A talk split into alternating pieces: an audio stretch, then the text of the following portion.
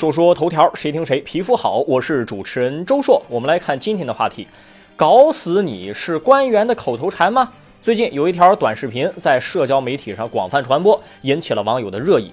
视频当中啊，有一位身穿蓝色半袖的男子，后来证实是当地的镇长谭某某。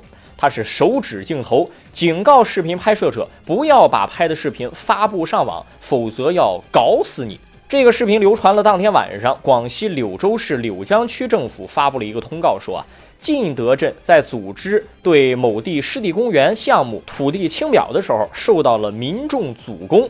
这个镇的镇长谭某某在劝导不予配合的民众的过程当中，因为情绪激动，口不择言，不慎带出口头禅，这是原话啊，伤害了民众的感情。不慎带出口头禅这种事儿，我一个标点符号都不相信。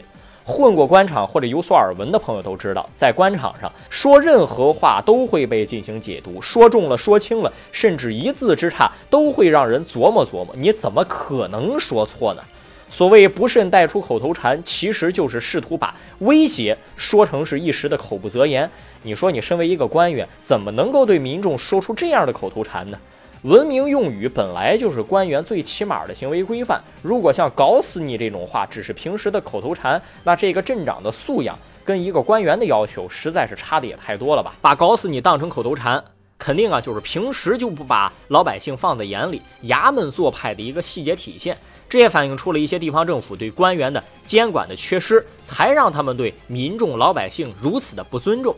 所以说，对类似哈“搞死你”这种口头禅。应该引起高度的警惕了。除了强化所谓我们说的公仆意识教育，当务之急是应该什么呀？把来自民众的监督制约落到实处。你不要说有人实名举报了，举报了以后他会遭到打击报复，那这样谁还敢举报呢？用不慎带出这种措辞，轻轻带过，用这种方法去化解官民冲突，我觉得这对。